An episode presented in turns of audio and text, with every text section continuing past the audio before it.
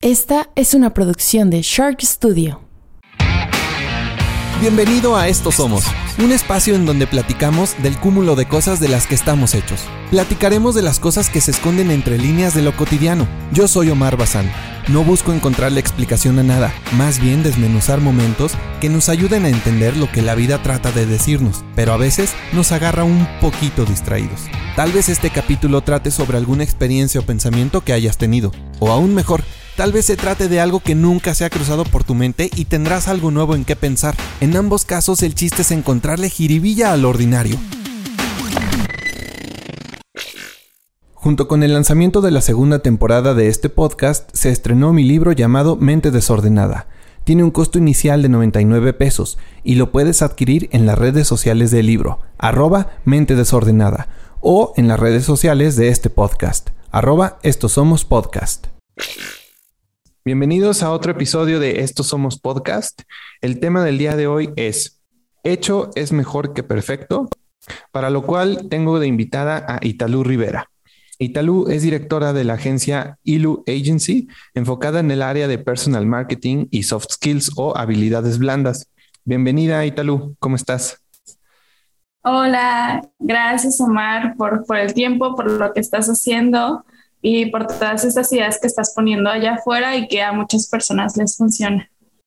No, hombre, pues nada que agradecer. La verdad es que se hace con mucho cariño y esperando que, que alguna, alguna, algún asomo, algún resplandor de, de, todo lo que se dice en, en, este podcast o en el libro, en donde sea, pues conecte con alguien, ¿no? Y que le ayude a sobrellevar su día, su semana, su mes, su año, hasta la vida. Sí, claro, no, ¿y qué onda? Haces varias cosas y todas las mantienes. Eso es, e, eso es este punto donde dices, más vale eh, hecho que perfecto, ¿no? Sí, sí, sí, sí. Yo soy muy, muy así y me gustaría empezar con esa pregunta, Italu. ¿Tú eres del team de los que más vale hecho y sobre la marcha lo perfecciono? ¿O tú eres del team de los que piensan que no saco nada hasta que no esté totalmente perfecto? ¿Cómo trabajas tú? Mm, he trabajado en los dos, en las dos partes. Actualmente lo que más me funciona es el hacerlo lo más excelente que se pueda con la base, eh, con, lo fundamental para que funcione y lanzarlo a esperar que, que esté perfecto y que tenga absolutamente todo, ¿no? Eh, y, y, aquí es como, bueno, a mí me gusta mucho diferenciar esta parte de qué es perfecto y qué es excelente, ¿no? Perfecto es a lo mejor algo como muy deseable y muy utópico, posiblemente no tan alcanzable. Y lo excelente es como cubre el estándar y va un poquito más arriba del estándar, ¿no?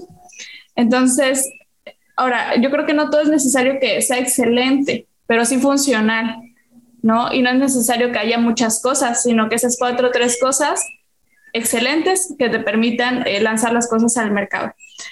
o, o lanzarte una cosa, ¿no? Entonces, sí, sí soy más de ese de prefiero que la base esté bien, o sea, que tenga buena calidad, que, que, se vea bien, que yo me sienta muy a gusto con el resultado, la base, o sea, lo que va a hacer que funcione, y en torno a eso, todas las demás cosas van a irse agregando en el proceso. Como, como que metes a la fórmula la palabrita suficiente. Es suficientemente bueno, con eso lo lanzo, aunque no llegue al 100, aunque no esté en la perfección. ¿Tú te consideras alguien que hace todo lo que tiene ganas de hacer? Mm, por ahora no.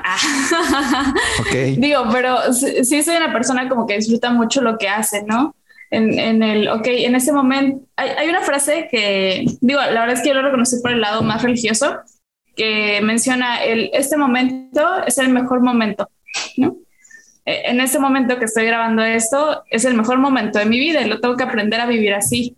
Eh, en este momento, si estoy platicando con Omar, Omar es la persona más valiosa de mi, de mi entorno, de mi vida en este momento y le voy a dar esa atención que se merece hacia Omar, ¿no? Y aplica para las actividades que también hagamos, ¿no? En este momento, esta cosa requiere mi atención, mi tiempo, y digo eso que soy una persona muy distraída y siempre peleo con eso, le he sacado lo mejor, obviamente, pero en ese momento este trabajo es, eh, es mi oportunidad de hacer algo bien, ¿no? Entonces, dando, dando respuesta es, yo creo que a lo mejor no hago todo lo que, lo que me gustaría, pero sí vivo mucho de mi pasión y sí vivo mucho con los placeres eh, que la vida a día te, te, permite, ¿no? Desde el tiempo libre, la libertad, eh, la estabilidad emocional, el lado económico, pues algo bien, ¿no? Entonces es como para ir, ir caminando, más bien yo creo que todo va vinculado al estar haciendo las cosas excelente, estar haciendo las cosas agradecidos, eh, contentos, viviendo eso que te digo, este momento es el mejor momento, entonces lo voy a aprovechar lo mejor posible, ¿no? Eh, ¿En algún momento tú sientes que has dejado de hacer algún proyecto por esta sobreanálisis de que no está bien, de que le falta esto, y ese proyecto murió, quedó, nunca salió, no vio la luz, o al menos no todavía. ¿Te ha pasado? Sí, sí, más en cuestiones como profesionales. Hay, hay, yo tengo una agencia y en la agencia creemos mucho como el desarrollo profesional va súper vinculado con tu desarrollo personal. Si personalmente estás hecho una, estás mal, decir otra cosa, este, pues tu desarrollo profesional nos va a afectar y va a afectar al equipo y va a afectar la calidad, ¿no? Y digo, eso es como algo muy personal. A veces no lo hablo, pero creo que vale la pena ponerlo allá afuera yo hace un año eh, tuve una pérdida de una relación emocional, amorosa, muy fuerte, o sea, una relación que llevaba siete años con esa persona y casados, etcétera. Fue un error mío. Ahora también es como importante humanizarnos, decir, güey, claro, eres persona, puedes tener errores, ansiedad, etcétera. Fue un error y eso me, me llevó meses después a muchas caídas profesionales, ¿no? Y yo no era consciente, o sea, yo decía, ¿por qué no puedo pagar nómina? ¿Por qué este evento se me cayó? ¿Por qué perdí 300 mil pesos? ¿Por qué esto? ¿Por qué el otro? Y era el, porque todo lo externo es un reflejo de lo interno. Internamente estás hecha una mierda, evidentemente todo lo externo se te va a estar cayendo porque no estás bien tú, ¿no? Entonces, eh, en esa parte creo que es importante el, sí, reconocernos humanos Em, como humanos podemos perfeccionar, pero como humanos podemos errar y vale la pena como el sanarnos poco a poco, ¿no? Para que eh, esas caídas o esos ratos malos profesionales beneficias acá el lado personal y beneficias acá o estabilizas acá el lado profesional. Qué padre, qué chido que lo tengas así de claro y que, que Pocas personas logran ver esta simbiosis entre mi yo interno y mi yo externo y cómo, cómo son uno mismo, cómo cuando a uno no le va bien, al otro tampoco. Y no hay manera de salir de un hoyo sin que salgan los dos, ¿no? Qué padre que lo tengas así de claro. Sí. Eh, ahorita que dijiste como de levantarte de, de, unas caídas y de pasar por procesos dolorosos, antes de empezar a darle rec a este podcast, eh, en la plática de Rompehielo, mencionaste algo bien interesante, mencionaste al síndrome del impostor. Mm, a ti personalmente, yo te sigo en redes y veo que haces un montón de cosas. Organizas eventos, tenías un book club, este, eh, llevas un montón de marcas, eh, manejas gente, eh, te, das tiempo para grabar un podcast, tienes un podcast que próximamente vas a relanzar, haces un montón de cosas. ¿Cómo, a ver, qué tan rápido o qué tanto te llega a ti el síndrome del impostor y cómo lidias con él? Yo creo que ha habido etapas, ¿no? creo que en este momento y de años para acá, al contrario, he he pecado de confianzuda, ¿no? Yo era la chica, en, yo siempre me fue bien en la escuela, me gustaba ser disciplinada, o sea, me gustaba ser nerd, pero también me encantaba el desmadre, ¿no? Entonces yo acá hacía mi tareita y vámonos, y a echar acá chismo lo que sea. Entonces me pasaba seguido de que entregan o piden un proyecto en la universidad para el día 30, ¿no? Y yo el 28 estoy en la playa, tranquilísima, el 29 en la mañana en el trabajo, bueno, siempre trabajé, eso te ayuda muchísimo. Este, y el 29 así en la noche o el 30 en la noche, porque además las entregas eran 11.59, ¿no? PM. Este, pues apuradísima, ¿no? En chinga. Y, y lo hacía, ahora lo he cambiado, he procurado cambiarlo porque em, pecaba de, de confianza. Decía, güey, claro que puedo. O sea, como chingados, una media hora lo hago y sale bien, ¿no? Y sí, salía bien. Ya con el tiempo te das cuenta que llevar ese a eso al lado profesional es cansado, es demandante, el dañas, porque ahora ya tienes un equipo que si tú dices, yo trabajo a las 2 de la mañana, voy a decir, chica tu madre, o sea, yo no trabajo a las 2 de la mañana, ¿no? tú me pagas por estar de 9 a 4, de 9 a 3, lo que sea. Entonces, el, sí, evidentemente como cualquier persona a veces digo como, mm, por ejemplo, el podcast, ¿no? O sea, ha sido un casi un bebé, ha estado germinando en mí nueve meses y, y, y pones peros de perfeccionismo y que el perfeccionismo a últimas es falta de confianza propia, ¿no? Este, que, que, dices, ay, no, mejor voy a relanzar la imagen, ay, no, mejor este, voy a, no, no lo puedo grabar porque no tengo el micrófono, no puedo grabar porque no tengo esto, etcétera, etcétera, ¿no?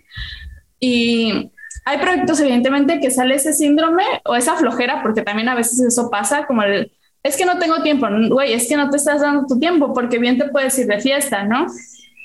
Entonces, sí ha pasado, ha pasado muy poco, casi siempre peco más como por el exceso de confianza y que a últimas te lleva a, estar en muchas cosas y a veces perder el enfoque. Entonces, actualmente soy más de, ok, ¿qué, qué cosa? ¿No? Que una, dos cosas necesitan más mi enfoque y en esas trabajo, porque hay mucha gente que dice como, entre más haces, más te acostumbras a hacer. Ajá, pero ¿a qué costo, no? Mejor sí, haz muchas cosas, pero sobre un proyecto, ¿no? Ok, por ejemplo, yo doy clases en un, colegio de, de marca personal y eso va vinculado a beneficio de la agencia. Que estoy en un book club que no sé qué, ah, pues eso está vinculado a la agencia. Que X cosa, ajá, pero está vinculado a la agencia. Entonces es como, ajá, puedes estar en varias cosas. Evidentemente, el, traqueteo de estar en varias cosas te permite llegar a más, em, a un nivel superior, si lo quieren ver así, de productividad pero esto debe estar vinculado con tu fin mayor, ¿no? O con tu primer objetivo, o con tu misión de vida, idealmente. Entonces es como, ajá, no, no peques por, por confianzuda, bájate a veces tantito, aprovecha eso en el mejor de los casos, por ejemplo, eh, siendo mujer en un contexto súper, mm, eh, que, está más acostumbrado a que haya hombres, el tener como sobreconfianza me ha permitido hablar y alzar la mano y decir, ajá, sí, qué padre, pero fíjate que esto, ¿no? O que muy joven me permita, o que muy joven esté aquí, ¿no? Pero ese lado también te lleva a cosas buenas o malas. Entonces yo creo que lo ideal es, si ya eres así, sobreconfianzudo, aprovechalo en el mejor de los casos, pero en ciertas situaciones bájale el volumen, ¿no? Y de, del síndrome del impostor va Perdónate si lo haces porque creo que es humano y perdónate cuando sea en el caso de que no te sume a, la, a tu objetivo mayor. Si te estás, eh, si este síndrome de impostor está afectando una actividad que sabes que sí o sí es fundamental a tu objetivo mayor, eh, pues no te perdones tanto, o sea, sí presiónate a hacerlo, ¿no? Claro, el síndrome del impostor lo podríamos definir como esta vocecita interna que constantemente te dice que lo que tú haces no es suficientemente bueno y que no deberías estar haciendo eso y deberías estar haciendo algo más, ¿no? La forma en la que yo he encontrado de lidiar con esto, Italu, ha sido eh, relajarme mucho, relajarme y disfrutar las cosas mm, pensando que el fin último de lo que yo hago es conectar entonces, cuando digo relajarme, me refiero a que he dejado de pensar en otras personas que hacen lo mismo que yo y me concentro en el público en general. Por ejemplo, yo no hago este podcast para que otros podcasteros te admiren. Lo haces para que el público en general conecte. Cuando salió mi libro, yo no hice el libro pensando en los puristas de la literatura, porque si lo pienso así, nunca sale. ¿Sabes? O sea, pensando en el que... Es Octavio Paz, no. Claro, exacto. O sea, si, Octavio Paz leyera este libro, ¿qué pensaría? No, pues bueno, me voy a quedar paralítico sin un, sin un libro toda mi vida. Entonces me relajé o me relajo pero sí me llega, o sea, claro que me llega esta vocecita de, güey, no eres suficientemente bueno escribiendo, ¿por qué sacas un libro? No eres suficientemente bueno hablando, ¿por qué sacas un podcast? No eres suficientemente bueno dirigiendo a una empresa, ¿por qué tienes un equipo? Etcétera. Y así lo puedes llevar hasta las relaciones personales básicas. No eres suficientemente buen hijo, papá, esposo, hermano, etcétera. Entonces creo que es un síndrome que está todos los días es peligroso y al menos a mí me ha ayudado como a relajarme, o sea, no, no, no, no tirarle a ser el mejor eh, empresario, el mejor jefe, el mejor hermano del mundo. Simplemente es como, hazlo con cariño y vas a ser lo suficientemente bueno. Sí, fíjate que Em, aquí hay dos puntos, ¿no? En, cuestión de creación de contenido, algo que se recomienda es, güey, tú eres el 1 o el 2 o el 3 o lo que sea por ciento mejor que X persona en algo, ¿no? Pero Omar es buenísimo en producción audiovisual. 1% más que 20% más que lo que sea, ¿no? Entonces, si Omar dice, voy a crear contenido, no va a crear contenido para, no sé, un, director de fotografía o un eh, no sé, un especialista en fotografía en Hollywood o en otro lugar. No, va a crear para una Italuz que necesita la observación o recomendación de Omar. Entonces, cuando hacemos cosas y hacer cosas te permite mejorar calidad, evidentemente, pero bueno, ese es otro tema. Hazlas pensando que eres 1% mejor que otra persona y que ese 1% permite que esa persona avance a tu nivel.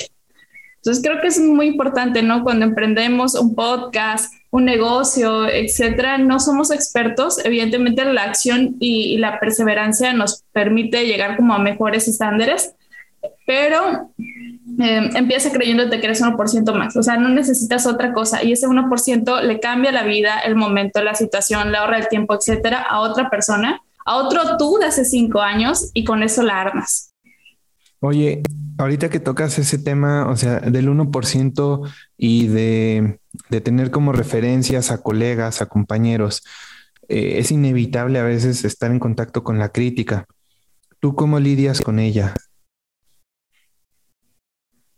Sí, yo creo que hay, hay como tres cosas, ¿no? Amor propio, ecuanimidad y criterio, ¿no?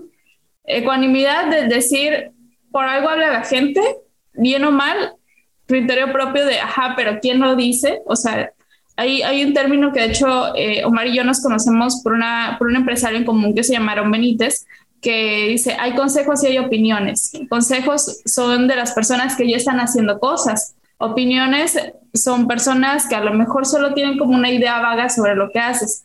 Un ejemplo, imagínense que ponemos un negocio de empanadas entonces, doña Mari, o sea, doña Mari, la dueña de todo estado, que es buenísima haciendo garnachas, empanadas o antojitos o lo que sea, llega y te dice, Italo, tus empanadas le falta sal, ¿no?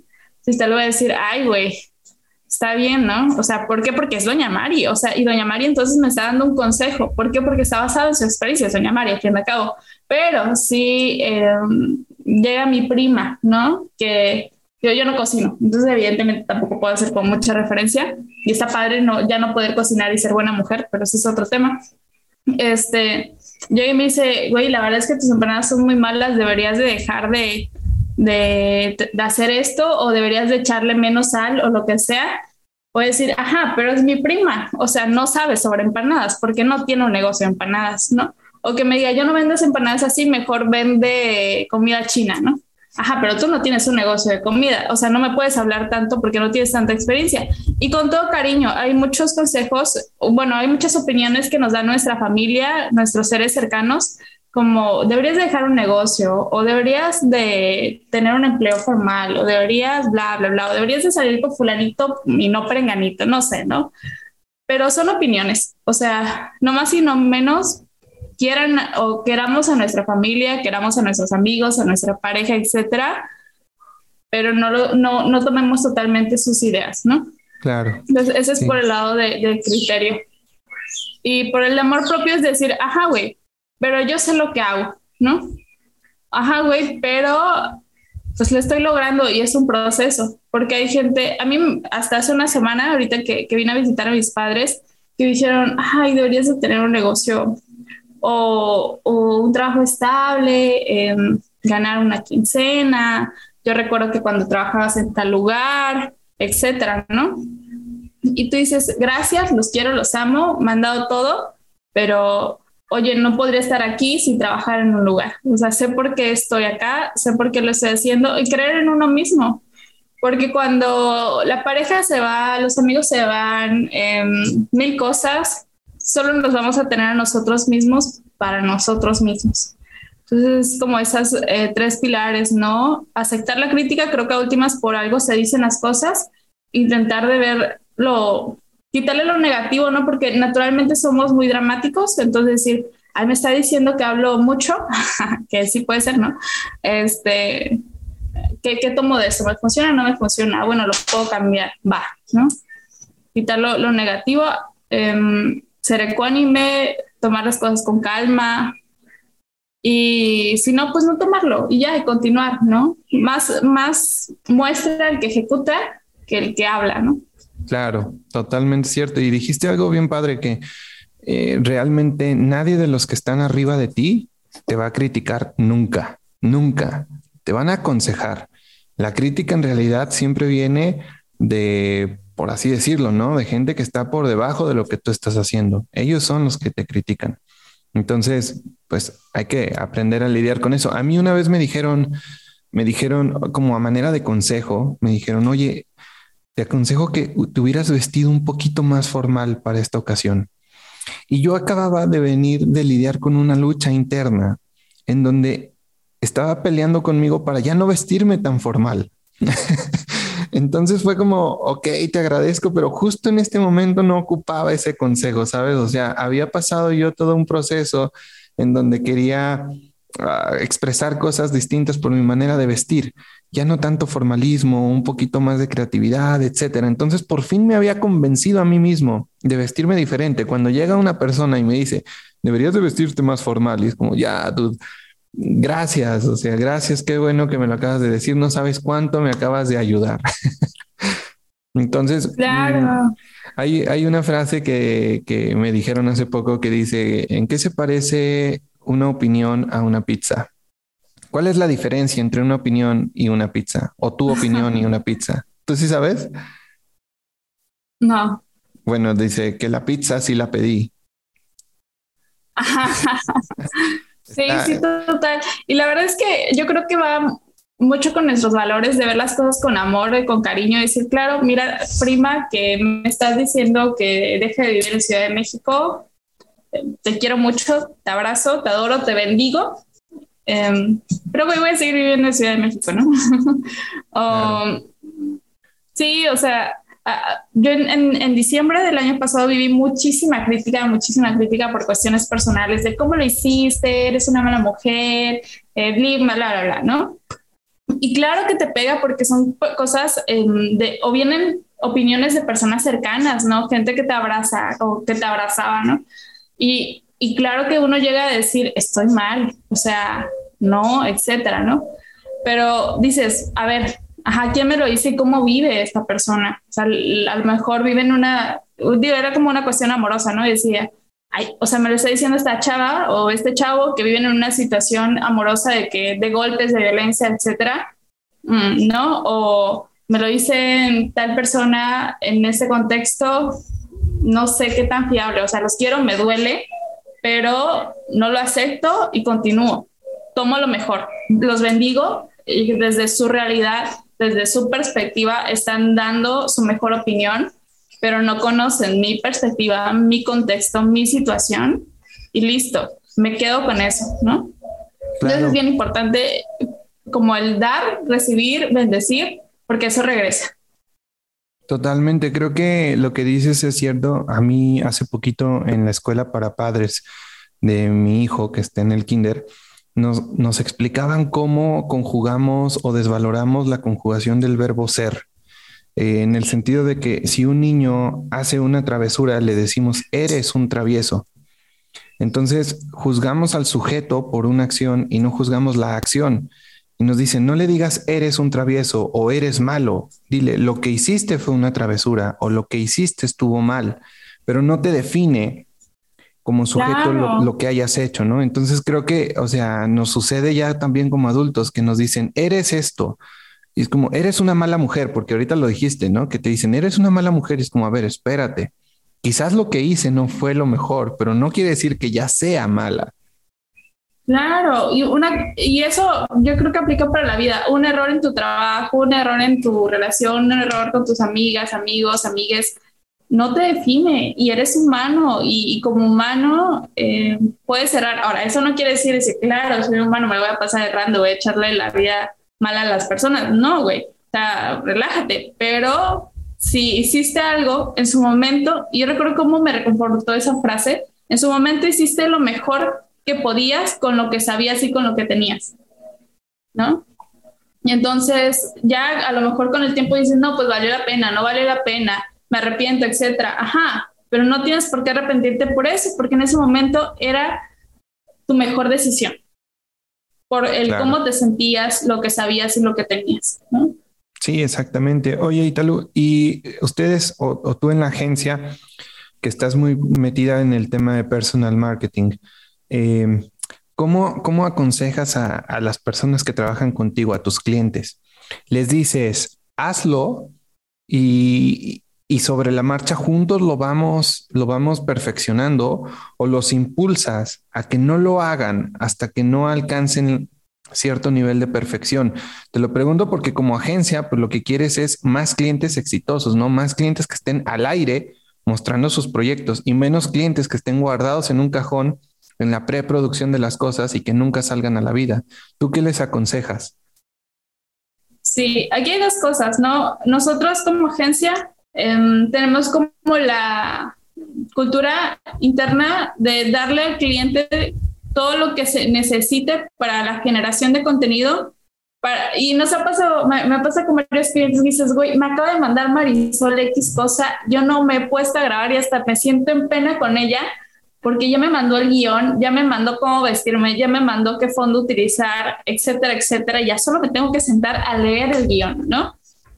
Entonces, eso es como parte de la cultura interna de darle al cliente todo lo que necesite, las herramientas, la confianza, etcétera, eh, ya solo para que lo haga, ¿no? Para que se siente y lo grabe.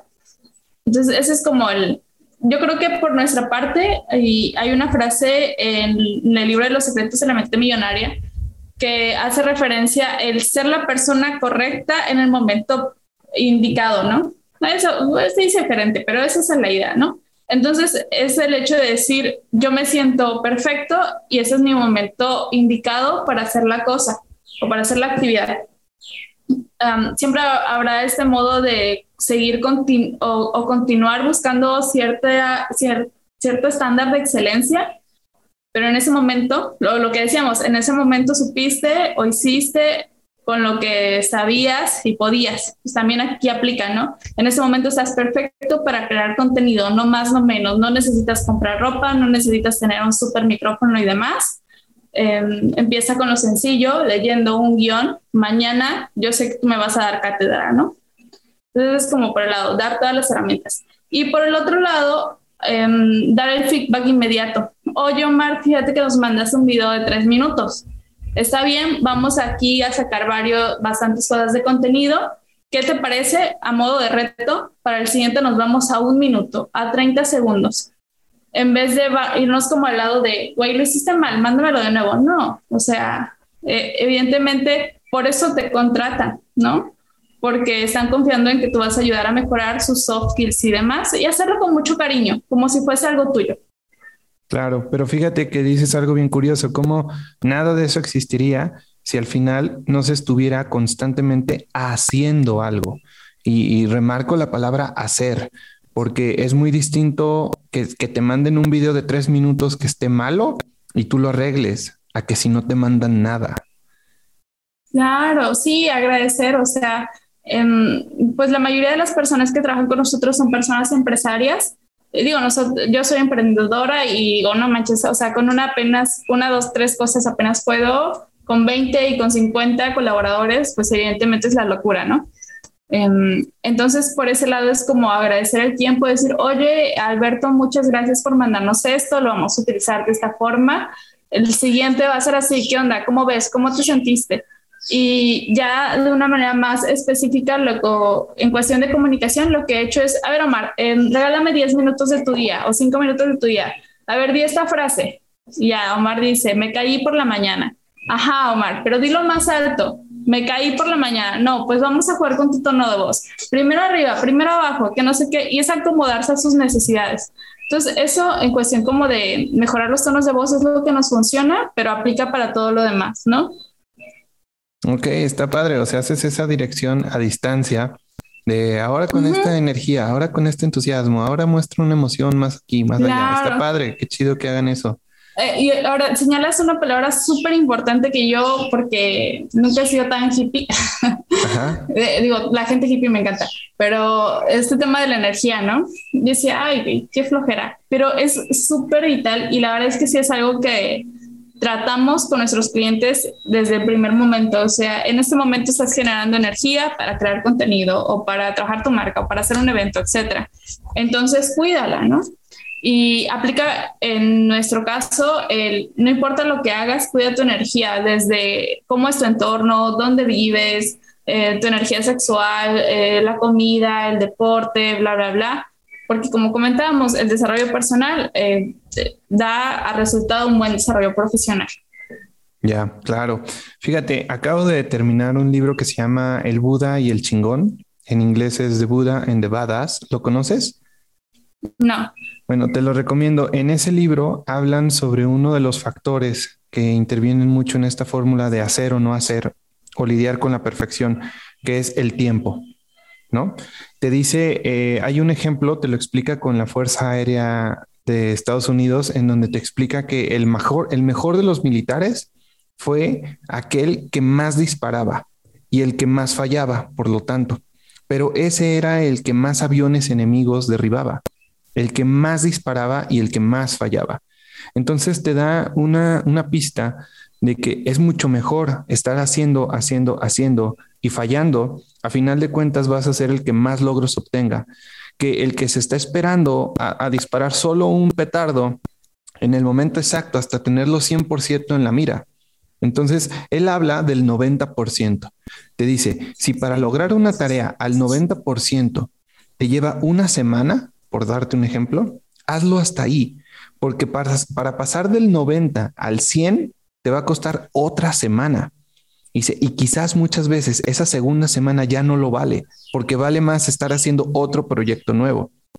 ¿No? Claro. Entonces, me gustó porque le puso números, le puso palabras a lo que en mi cabeza yo trataba de definir como perfección. Yo decía, ok, la perfección hasta dónde llega, porque la perfección es infinita. Entonces me gustó que me dijo, ok, al 90%, hazlo hasta el 90% perfecto y, que no te cueste el doble de tiempo pasar del 90 al 100. Entonces, ¿tú, ¿tú cómo lidias con tus tiempos? O sea, tú personalmente, ¿cómo lidias con tus proyectos en cuestión del tiempo? ¿Cómo te administras? me, encanta todo esto que dices, ¿no? Del, del medir, aunque cuesta y habemos personas que no lo hacemos tanto, tanto, Mm, a mí me ha funcionado conocerme. Eh, evidentemente no naces y dices, güey, claro que sí, a mí me encanta el color rojo y hago, o sea, no, no, con el tiempo vas diciendo, ay, Talú, eres medio distraída, ay, Talú, eres una chica con mucha chispa, ¿no? Entonces es como el conocerse y aprovechar lo mejor de uno. Por ejemplo, si ustedes son personas distraídas, como acaso servidora, iba a decir servilleta, se me sale ya lo, lo chilanga. este, eh, te digo, aprovechen el momento de distracción para generar cosas creativas. Por ejemplo, eh, yo lo que hago es tener como una libreta al lado y un libro y cuando me encuentro distraída, como que estoy en el cel o estoy acá o estoy esperando X cosa, ya me salí de tal app, como que agarro ya la libreta y me pongo como a a lo mejor copiar una frase del libro, acabar algo del libro o leer el libro y así, ¿no? Entonces en mis momentos donde me encuentro distraída o sé que estoy esperando X cosa y así. Eso es como algo que aprovecho. Y también, em, bueno, si son personas emprendedoras se dan cuenta que la presión Sí, llega a fin de mes cuando tienes que pagar nómina, pero el día 10, 8, 6 te la puedes pasar bailando, ¿no? Y para que eso no pase, eh, apóyense de aplicaciones. Hay algunas como muy sofisticadas, hay cosas sencillas con las cuales pueden funcionar increíble. Yo soy más fan de a lo mejor utilizar recordatorios o utilizar una nota, hacer una lista de lunes a viernes, todas las actividades de lunes, todas las actividades de martes y demás. Inicio mi día primero checando eso. ok, hoy tengo que hacer estas tres, cuatro cosas, adelante, ¿no? Y las tengo como a la vista, ya sea a través de un monitor eh, con esa em, ventana abierta o puede ser a través de una checklist. Aquí hay dos cosas padres, que visualizas como lo que tienes que hacer y te andas como recordando de que no andes como la pendeja, bueno, andes como perdido. y otra es que cada vez que haces como el don, es, güey, claro, o sea, sí se puede, ¿no? Adiós, vida distraída. Entonces, por ese lado es como el poder una, eh, conocernos para saber cómo funcionamos mejor. Hay gente súper enfocada, digo, Dios tiene sus favoritos. Habemos personas mortales que no, que somos distraídas, desorganizadas, perdidas, creativas, etcétera. Este, pero pues hay que aprovechar y empiecen con lo básico. Estas personas enfocadas les sirve súper bien apps de productividad y organización súper complejas, ¿no? Esas que tienen que el diagrama de Gantt y el calendario, etcétera en algún momento como que quise entrar a ese mundo laborioso, pero pues nada, o sea, a mí me ha funcionado lo simple, utilizo recordatorios de, de Mac o de iPhone y listo. O sea, ahí tengo como lunes, martes, miércoles y puedes como agregar subtareas. Entonces, esas subtareas son como las actividades de mi día a día. eso, eso funciona bastante. Yo utilizo Google Keep y es la única que utilizo y hago listas y hago y les, las voy tachando porque sí se siente bonito y hago notas y ya trato de no, de no utilizar muchas aplicaciones. De hecho, ahorita estoy en un proceso en mi vida en donde estoy quitando aplicaciones. Sabes, como que ya no uso Slack. O sea, dije ya, o sea, ya no puedo con una aplicación más en mi vida, ¿no? Entonces ya traté de simplificarlo a la, menos a la menor cantidad de aplicaciones. Sí. Eh, ya no uso Telegram, bueno, casi nunca usé Telegram. Entonces les decía, bueno, ya solo voy a estar en WhatsApp ni modo, o sea, como, como me dé, ¿no? Con eso voy a crear. Claro, aquí Omar comenta algo bien importante que es como evita la sobresaturación. Em, si ustedes, por ejemplo, quieren trabajar con su celular en WhatsApp, em, eviten las notificaciones de Facebook. Em, o sea, eliminen todas las notificaciones que no les sumen, e incluso las de WhatsApp. ¿Por qué? Porque a últimas pasas a ser eh, esclavo de tu, de, de, eso que te gusta, ¿no? De tu celular, de TikTok, etcétera, y aplica para la vida, ¿no? El cómo puedes ir silenciando cosas que no te suman. Y la sobresaturación, evitar la sobresaturación te permite un enfoque y un enfoque te permite un crecimiento no lineal, porque evidentemente todo llega como su subida y bajada, pero sí te permite un crecimiento constante. ¿Tú tienes igual todas tus notificaciones apagadas? Sí, no, y es un relajo porque ahorita ya no he podido activar la de las llamadas, entonces si es como mi pareja, güey, te llamé porque te ibas a invitar a tal, ah, perdón, ¿no? No vi, claro, sí, yo también ah. tengo todo apagado, absolutamente todo, mi celular no timbra, no vibra, nada, y simplemente me informa cuando yo quiero que me informe, entonces a veces entro a WhatsApp y claro, pues la lista de conversaciones y sí me pongo a contestar pero ya no dejo que me interrumpa, porque si le daba esa oportunidad todo el día, todo el día eran interrupciones. Y eso aplica para las personas que nos rodean. Y lo que les comenta, lo, que comentábamos hace rato, ¿no? Queramos a nuestra familia, a nuestros amigos, etcétera, pero reconozcamos fríamente o de la manera más objetiva posible si son personas que nos ayudan a alcanzar nuestra misión de vida o nuestro objetivo a corto, largo, mediano, mediano, largo plazo, ¿no? Querámoslas, dedicamos de tiempo, creo que estamos en un momento de nuestra vida donde, o en un momento de, como sociedad de que sobrevaloramos la productividad y he sido de las personas que ya no, hacemos más, no importa, 3 de la mañana eh, o Club 5M, que nunca se me dio, pero cosas así. Ajá, está bien, pero hay momentos para ser productivo y hay momentos para em, ser personas que disfrutan.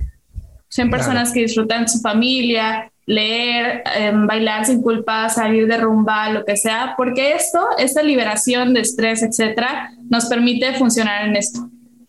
Claro, fíjate, ¿no has, ¿no has eh, leído el libro de hábitos atómicos?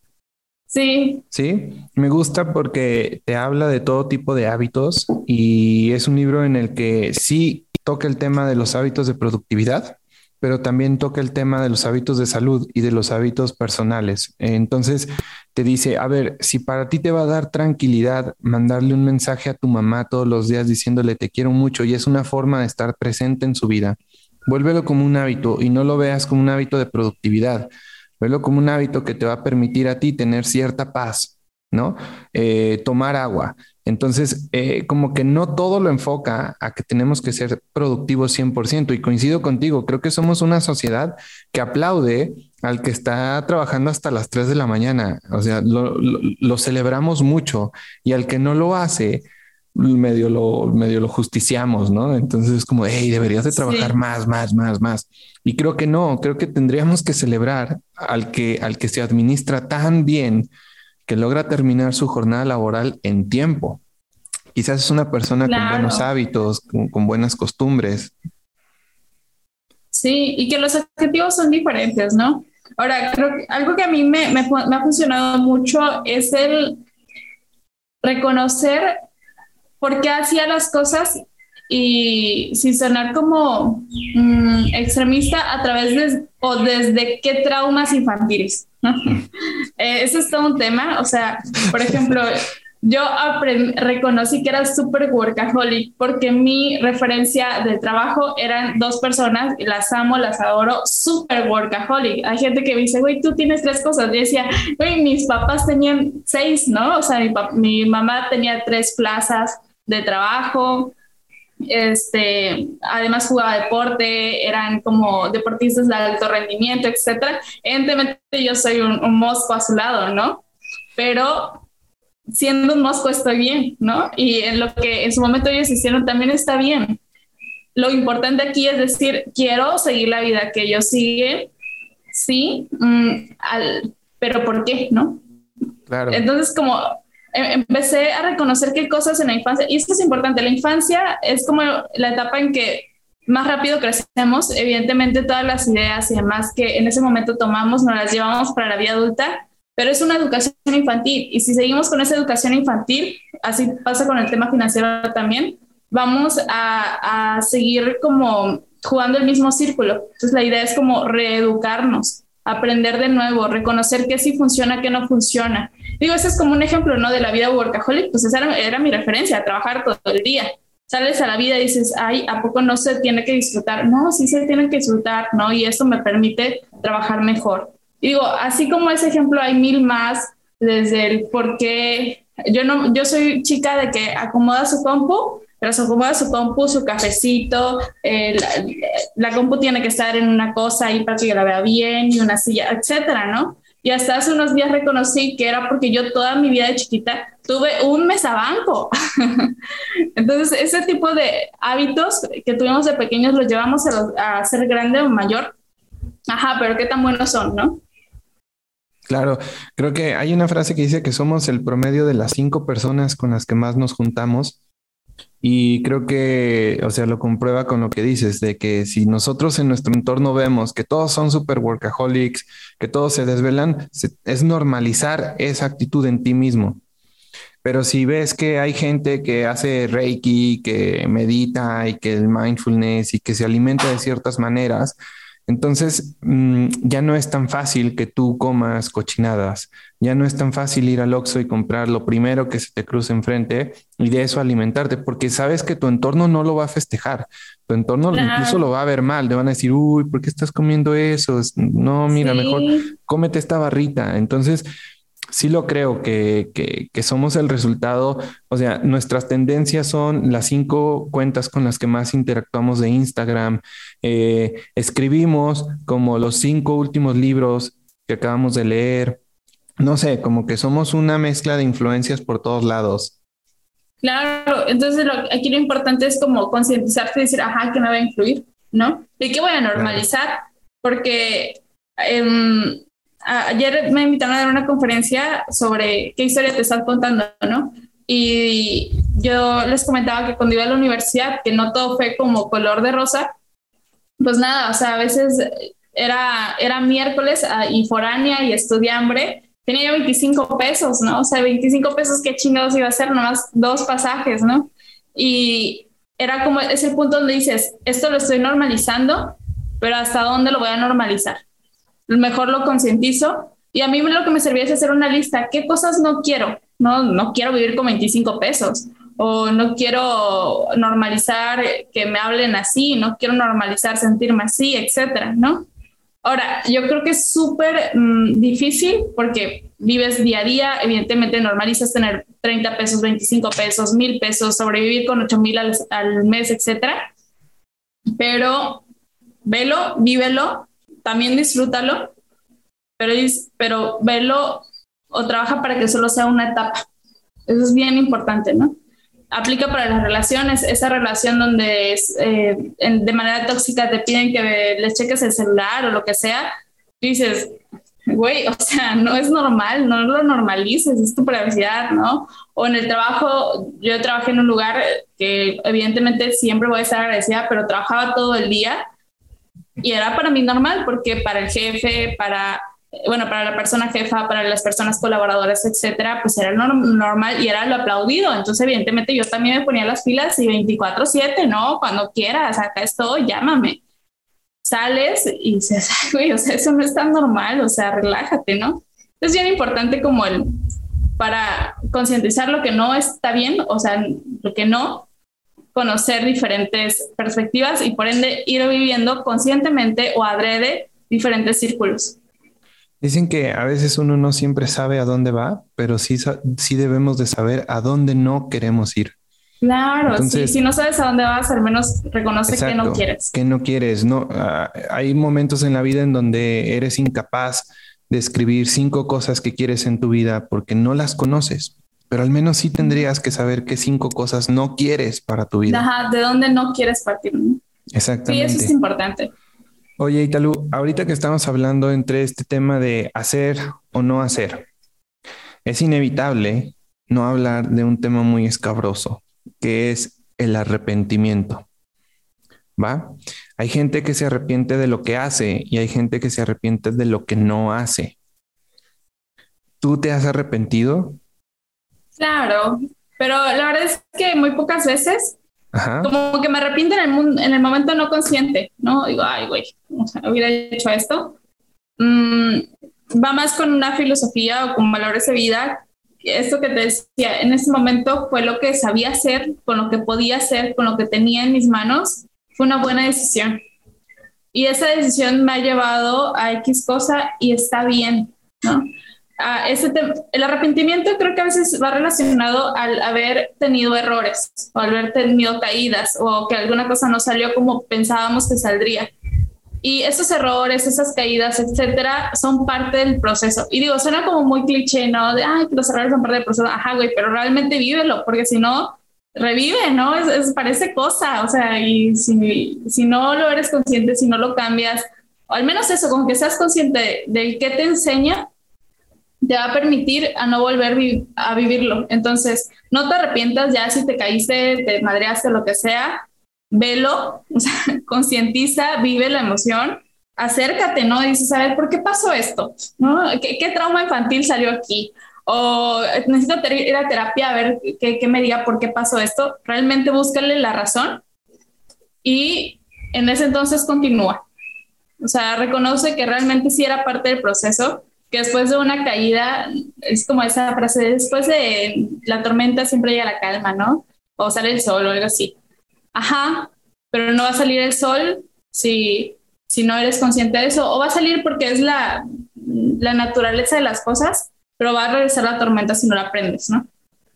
Yo creo que como personas y como sociedad somos mejores manejando el fracaso que manejando la incertidumbre. Entonces, mm, en cuestión del arrepentimiento, yo lo que he observado es de que te arrepientes más de lo que no hiciste de aquello que, te llamaba la atención y no le diste una oportunidad. Eh, y como dices, creo que cuando lo trabajas y lo llevas a tu lado consciente, entonces puedes desarrepentirte, como quitarte ese arrepentimiento que estaba ahí, ahí, ahí. Sí, decir que me enseñó, o sea, ¿por qué pasó esto? ¿Para qué, para qué viví esto o para qué no viví esto, no? Pero creo que el arrepentimiento es horrible es horrible como esta sensación de, híjole, lo hubiera hecho o lo hubiera hecho mejor. Eh, creo que todos lo hemos llegado a sentir en algún momento. a mí me sucede cada rato, ¿no? Eh, cuando saqué el libro, te lo juro que era una relación de amor y odio, porque cinco minutos lo amaba y luego cinco minutos me quería esconder y no quería que nadie me viera. Y luego otra vez ya me sentí orgulloso de él. Eh, pero al final creo que el arrepentimiento mayor hubiera sido de nunca haberlo intentado, de nunca haberlo hecho. Y te repito, creo que manejamos mejor el fracaso que la incertidumbre. Sí, aquí, por ejemplo, creo que vale la pena decir, ten errores o ten arrepentimientos por ambición que por mm, eh, ser miserable, ser una persona miserable. Porque ambición es esto dices, voy a iniciar un negocio, a lo mejor no sé todo lo que necesito, pues ya agarro mi base, aprendo ciertas cositas como base, pero adelante, me aviento. Y puedo aventarme y caerme, pero tuvo un error de ambición. Y mañana si abro otro negocio tengo la base o el aprendizaje de que pequé por ambición a que el pequé por no haberlo hecho o por miserable, ¿no? Ahora, son como palabras relacionadas porque en esto que decíamos de no te acostumbres a lo que no, es también no te acostumbres a la mentalidad miserable y a la vida miserable, ¿no?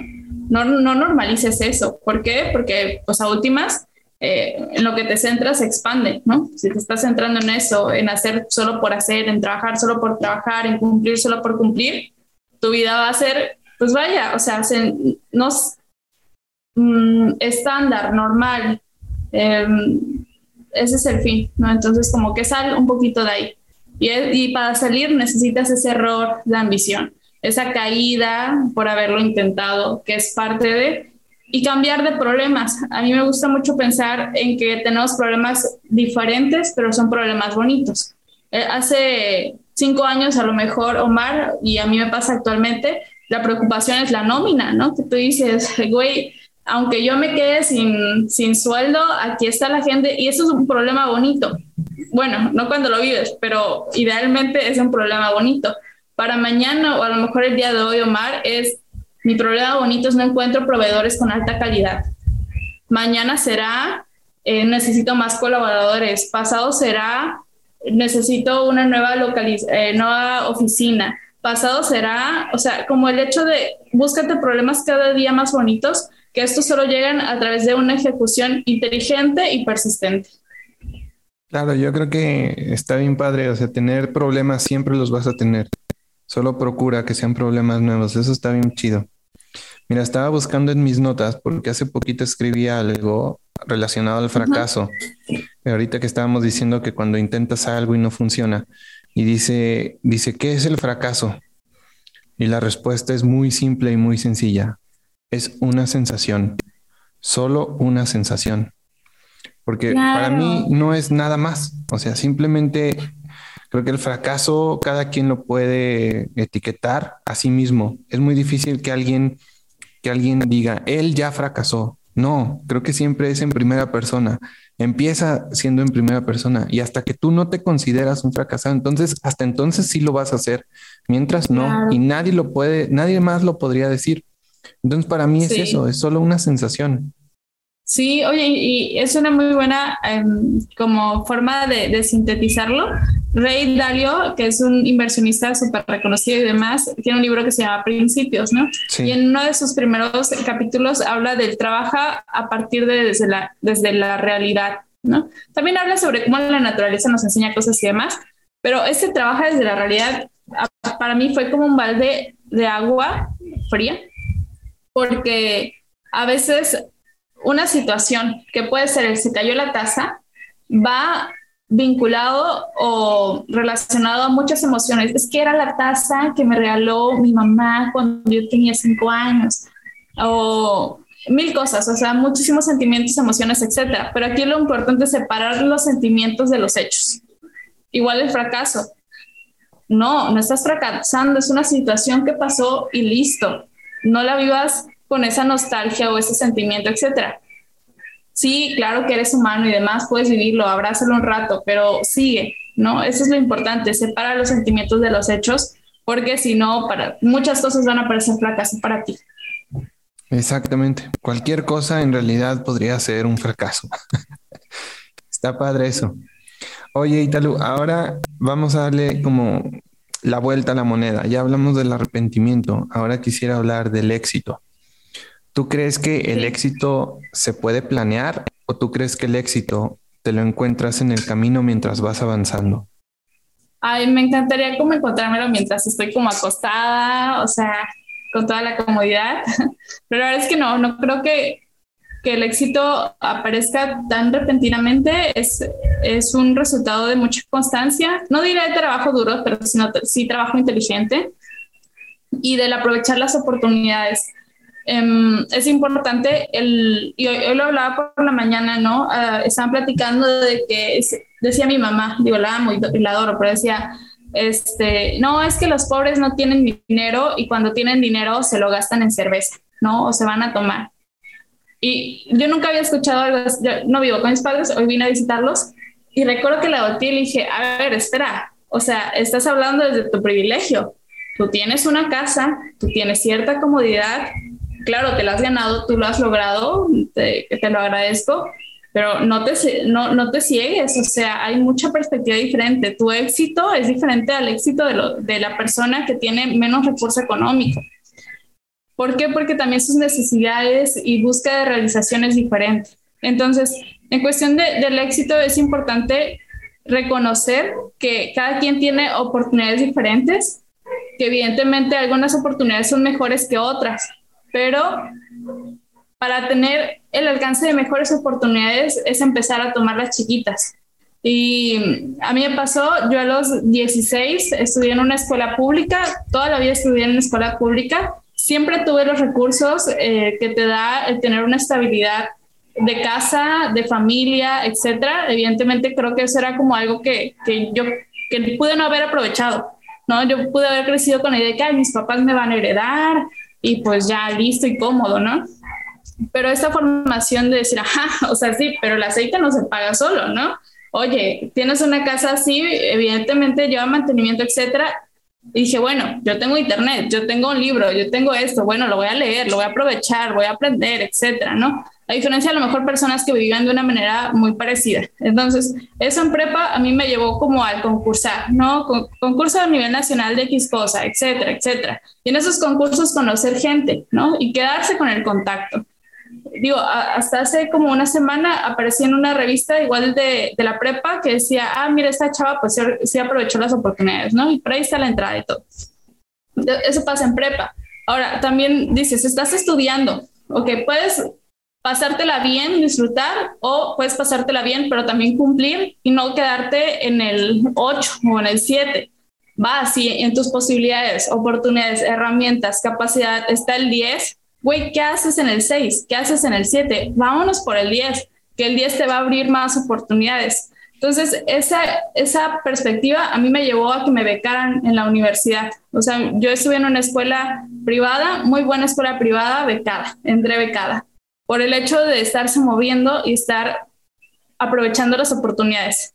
Y eso te lleva a oportunidades cada vez más grandes estás en la universidad y, oye, te sale trabajar con un grupo empresarial grandísimo como asistente, pues adelante, vas, ¿no? Y te metes, oye, ya no estás como asistente, estás como tal puesto y mañana tal puesto, etcétera.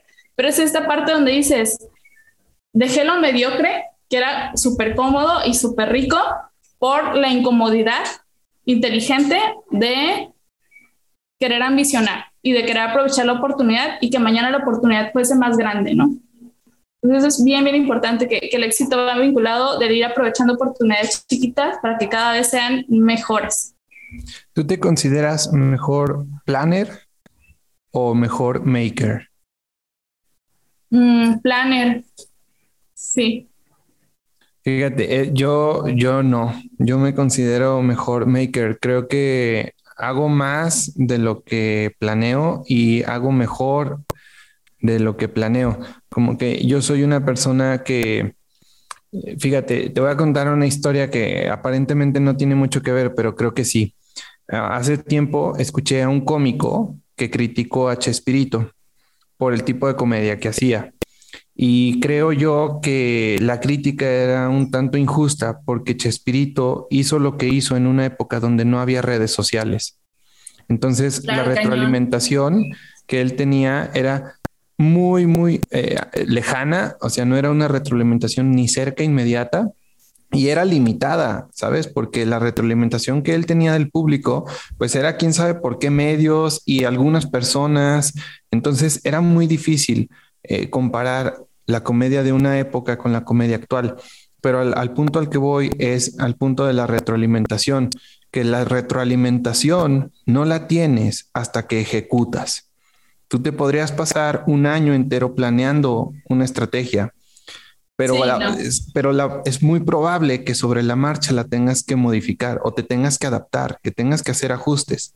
Entonces, yo personalmente, no sé si para bien o para mal, pero yo encuentro demasiada riqueza y demasiada magia en esos ajustes que voy haciendo en el camino. Entonces, yo sí soy totalmente de los que lo hacen, ¡pum! Ya, ya está, ya existe. Entonces está lejos de ser perfecto, pero ya, ya existe, ¿no? Y sobre la marcha voy teniendo retroalimentación, voy haciendo los ajustes. Entonces yo me considero más como como un maker, pero digo, no es que no es que eso sea bueno, eh, tiene también muchas claro. sí, y e igual como, por ejemplo, decir, em, tú eres bueno, yo soy muy mala en la cocina, o sea, yo no me sé meter ni hacer, ¿no? Ok. Pero no está bien ni mal. Si tengo la necesidad, tengo que aprender. Entonces, por esa parte que tú dices, yo soy bueno eh, ejecutando, operando, haciendo cosas, me encanta, lo disfruto, pero eh, sumarme con algo planner o de planeación, estrategia y demás, claro que me va a ayudar, ¿no?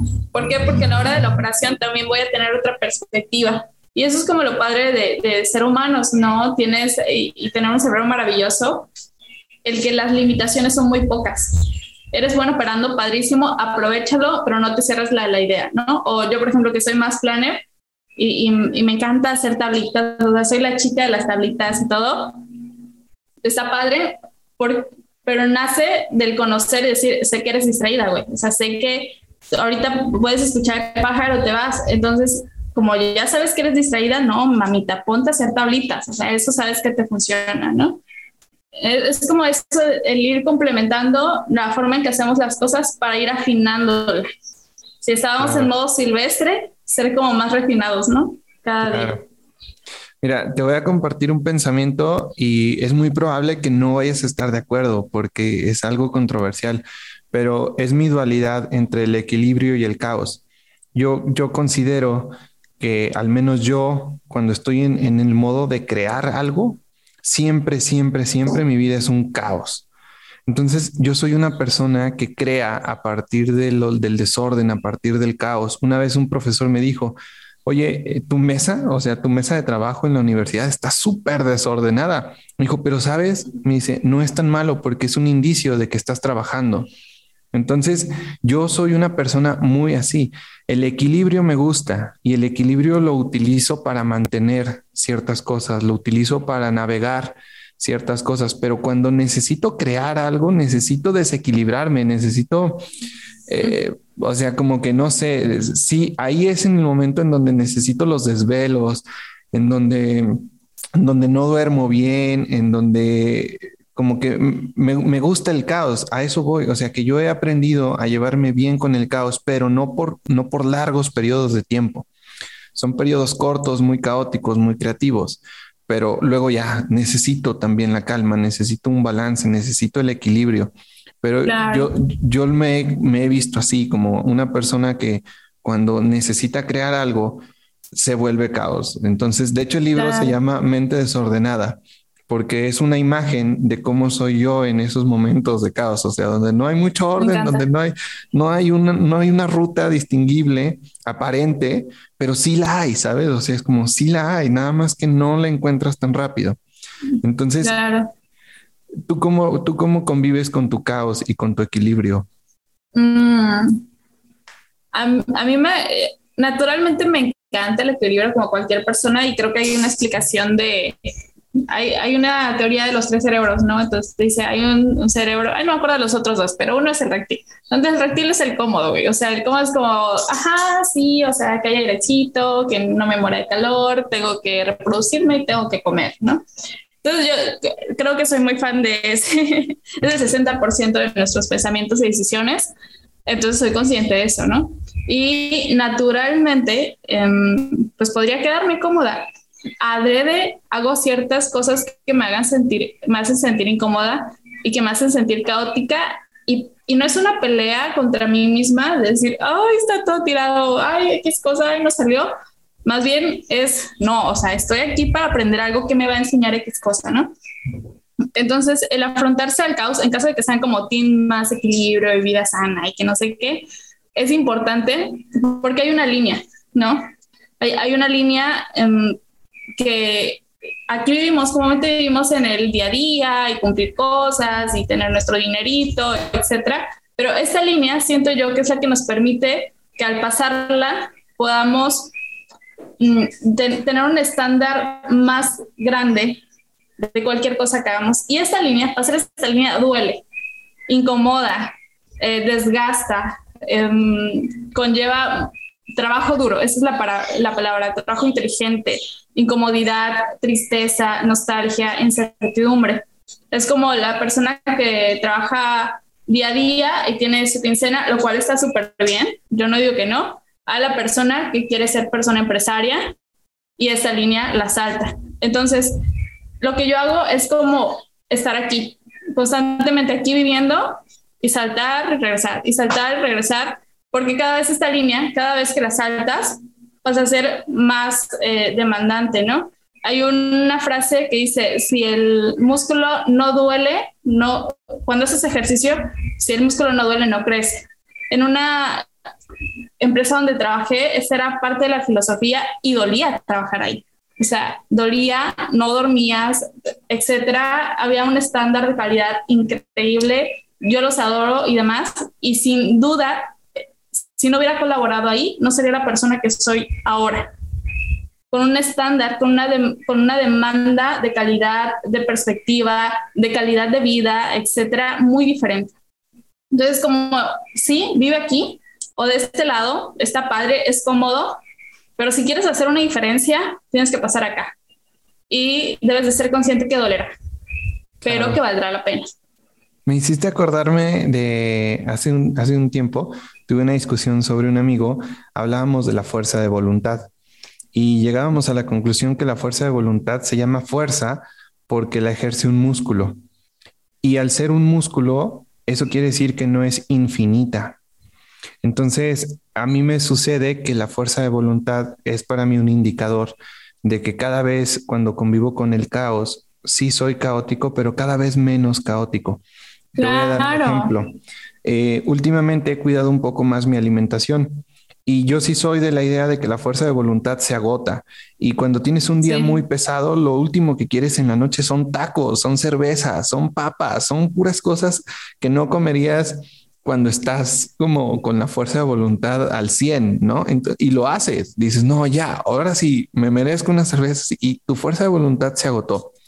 Pero cada vez eh, he, intentado dejar el refresco y cuando me ponía en este modo caótico, boom, refresco. Y ahora ya no, ¿sabes? Ahora ya lo controlo un poco más.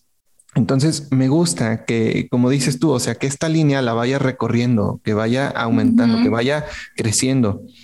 Está padre cómo lo ilustras, me gustó. Eh, igual, por ejemplo, esto de la fuerza de voluntad, Omar, es como, está padre, o sea, hay gente que tiene más fuerza de voluntad o no, para los mortales que le digo, Dios no tiene a veces sus favoritos como nosotros, pues la fuerza de voluntad no funciona tanto. Entonces, debemos de establecer cosas que nos obliguen o nos empujen a que así sea. Un ejemplo, eh, yo recuerdo que la primera renta que pagué era de 8 mil pesos, ¿no? Y era, eso era casi mi sueldo. Claro. O sea, me quedaban tres pesos para comer y así. Y, fue una decisión de cambiar estilo de vida.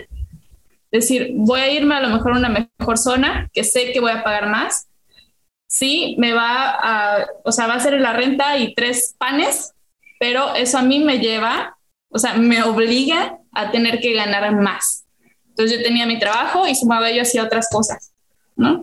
Entonces, como por poner un ejemplo, es el hecho de que ustedes mismos planeen o, o, se anticipen a la respuesta que podrían ustedes mismos tener. Y no es como vernos como enemigos, pero por ejemplo, si ustedes quieren desarrollar el hábito de hacer ejercicio, por la mañana dejen listo lo que necesitan para hacer ejercicio.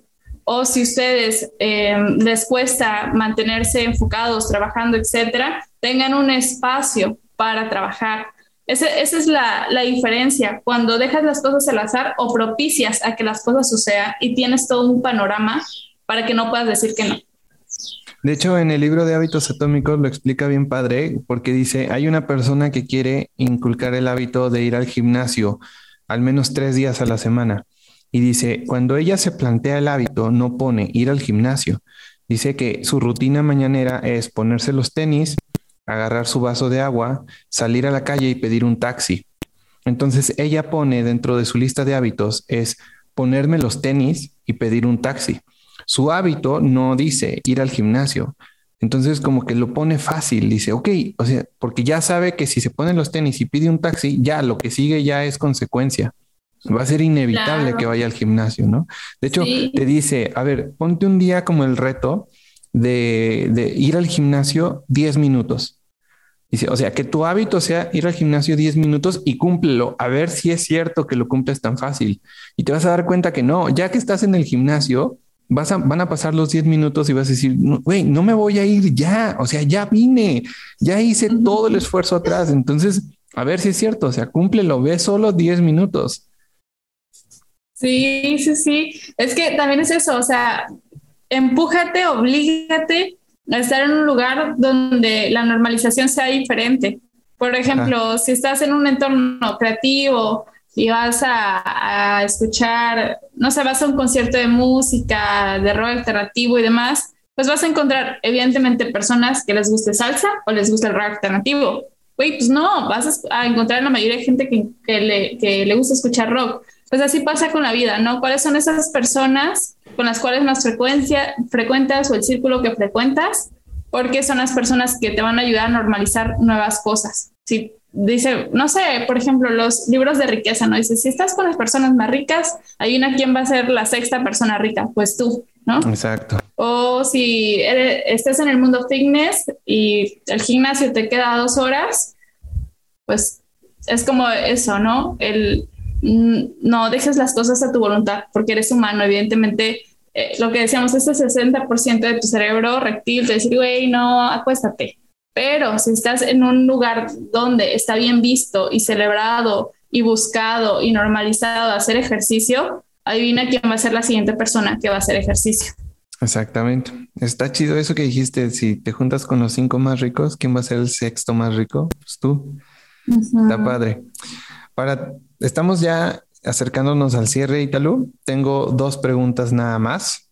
Eh, la primera de ellas es que nos ayudes a llegar a una conclusión desde tu punto de vista. Eh, ¿Tú crees que es hecho es mejor que perfecto? Sí, hecho es mejor que perfecto, pero hecho bien, o sea, hecho con la base no más o menos hecho porque hay esta parte donde dice excelencia y mediocridad. Estás sacando cosas mediocres porque además no van a funcionar o estás haciendo cosas que tienen la base, la base es excelencia. Pues adelante, vas, ¿no? Ok, quizás como lo hablamos hace ratito, ¿no? Al 90%. Ponle al 60, no al 50. Que, a ah, lo mejor ese, ese es la 50 te permite funcionar pero no, no digas, ya lo mandé, ya, ya lo mandé, ya lo hice o ya lo saqué al mundo y lo voy a descuidar, no, no sé. Ok, me gusta. Por ejemplo, la agencia, por poner un ejemplo, la agencia empezó con un logo de Canva, así, ¿no? empezó muy propiciada porque el SAT dijo, oye, aquí yo veo que está recibiendo dinero, ¿qué onda? ¿Qué pasó aquí? ¿no? O sea, salió así, no salió planeado, no, no fue que digan, no, todo un año me lo pasé viendo que es el otro, no, pero sí es todo un año aprendí a hacer negocios, todo un año estuve con la gente que era emprendedora, todo un año estuve viendo dueños de negocios, personas dueñas de negocios, de negocios, etcétera, ¿no? Eso eh, no te permite estar al 100% listo para emprender, porque evidentemente en ese último año, estos dos últimos años, he aprendido cosas que no tenía ni en mi radar pero yo creo que sí salió a un 40% listo. O sea, simplemente el aprende a oficializar cosas y oficializar es, tienes una idea, tienes el producto, aunque a lo mejor a veces no lo tengas, puedes testear el mercado, pero tienes la idea, sabes hacerlo, confías en que puedes hacerlo, lánzalo. ¿Está un 10%? ¿Está un 20%? Sí, pero la construcción la puedes desarrollar cuando ya esté arriba. ¿Cuál es el paso? Oficializar, ponerle un nombre, creértela tú y ponerlo allá. Es un compromiso de ti con el mundo, aunque el mundo a lo mejor ni le dé like, ni lo busque, ni te tope, pero es un compromiso tuyo de que está allá, ¿no? Y, y empújalo, empújalo, empújalo. Me gusta mucho, me gusta mucho. Antes de lanzarte mi última pregunta, eh, quisiera preguntarte cómo te encuentran en redes sociales. Estoy como Italú Rivera en cualquier red social. Arroba Italú Rivera. I-T-A-L-U Rivera. Ok. Si lo digo porque no es un nombre muy común. sí, eso es lo padre. O sea, ese es el username para todo. Sí, sí, está muy chido. Muy bien, Italú. A ver, este podcast se llama Estos Somos y lo que busca es que cada capítulo agreguemos un pedacito más a la definición de qué somos. Y me gustaría cerrar con esa pregunta. Desde tu punto de vista, ¿qué somos? Uy, es una pregunta que nos lleva otras dos horas, Omar. Dale, tú. Somos, somos humanos perfeccionables si así lo decidimos, es como muy humano también decir, güey, así vivo bien, cállate, yo me callo y ya no pasa nada. Entonces somos humanos eh, con la posibilidad de perfeccionarnos, pero bien importante con la posibilidad de cambiar a otras personas, si así lo queremos también. Eh, y, y, esta parte, por ejemplo, a lo mejor muchas personas que nos escuchan hacen negocios. El negocio es un medio, para alcanzar idealmente una misión mucho más grande. Tu misión de vida puede ser em, ayudar a tus vecinos, tu misión de vida, o por mi parte mi misión de vida es ayudar a más mujeres a que entren a esto y se generen oportunidades. ¿Cuál es el medio? Los negocios, ¿cuál es el medio? Eh, los eventos, etcétera, ¿no? Entonces es bien importante eh, que yo considero que lo que somos son seres humanos, evidentemente con errores, eh, con victorias, que para impulsar a más victorias mm, que como sociedad solicitamos, somos o tenemos la posibilidad de perfeccionar. Eso es lo, lo, padre que nos diferencia de a lo mejor un animal como un perro o un gato, que, que sí somos más conscientes idealmente. Y, y que tenemos una misión o que deberíamos de tener una misión para poder trascender. Órale, está súper chidísimo esa, esa, esa última parte. Porque, ¿Tú qué opinas de esto? Es que, ¿qué crees que somos? Fíjate que yo creo que mm, me cuesta mucho llegar a una conclusión, pero en el libro, en el libro hay una página que dice somos marcas, la marca que queda cuando ya te fuiste. Y me, gusta mucho ese romanticismo de, verlo así, que la marca que queda cuando tú ya no estás puede ser, de hecho viene ilustrada con un beso. Y me gusta porque creo que la marca de cada quien es distinta, ¿no? Puede ser que tu marca haya sido muy repercutiva en, en el mundo de los negocios, pero puede ser que haya sido, no sé, inspiración, o puede ser que haya sido, este, híjole, mil tipos de marca que la gente puede dejar, pero me gusta mucho verlo así y, dijiste una palabra bien bonita que es trascender. Eh, ah, esa palabra creo que mm, me ha dado como para mucho, para escribir, para platicar, pero tú, por ejemplo, ¿tú cómo crees que es tu forma al día de hoy de trascender? Mm. de unos meses para acá soy más religiosa y, ajá, o más creyente a Dios. La verdad es que mil años, o sea, de mis 24, 20 no creí y los otros como que estuvieron repartidos, ¿no? Este, y algo que, que me abrió los ojos en un curso que, que tuve como muy uno a uno con una persona que está en la religión, me dijo, hay una misión de vida que Jesús, o quien tú creas, o sea, quien Jesús trajo, que es dar amor a través de diferentes formas. Y de mejorar la vida. Hay mucha porquería en el mundo, ajá, ya lo sabemos, lo vemos en las noticias, etcétera, pero lo que decíamos, si tú puedes cambiar ese 1%, 2%, 3%, pues, pues hazlo. Ahora, mm, yo crecí en un contexto que mis padres dijeron, tú tienes las posibilidades y las oportunidades, sería egoísta que con las habilidades que has desarrollado gracias a esto, que dejes todo para ti, o dejes todo para tu familia. Entonces, creo que aquí lo importante, quienes, las, las personas que nos escuchan, es que ustedes con lo que hacen, con lo que viven, con lo que tienen, es muy egoísta quedarse eso para ustedes, si así lo quieren ver, e, e impúlsense de eso, porque pueden cambiar una realidad para otro, pueden cambiar una realidad para su vecino, para la persona que lee un post o para una mujer o un hombre que está en una lucha interna o en una lucha incluso externa por cuestiones de recursos y demás. E, eso es importante. El, tú ya tienes una misión. A lo mejor no sabes qué misión, pero tienes ciertas habilidades y es muy egoísta que te quedes con eso. Entonces, em, regresando al punto, decía Jesús vino y dio amor y que no sé qué. ¿Tú, ¿Tú cómo vas a dar amor? ¿Cuál va a ser tú a través de? ¿Cuál va a ser tu método? ¿Cuál va a ser tu canal? Y dije, bueno, yo no voy, a ir por la vida abrazando a todo el mundo, ni conozco a todo el mundo y menos en cuestiones de COVID, pues no, no.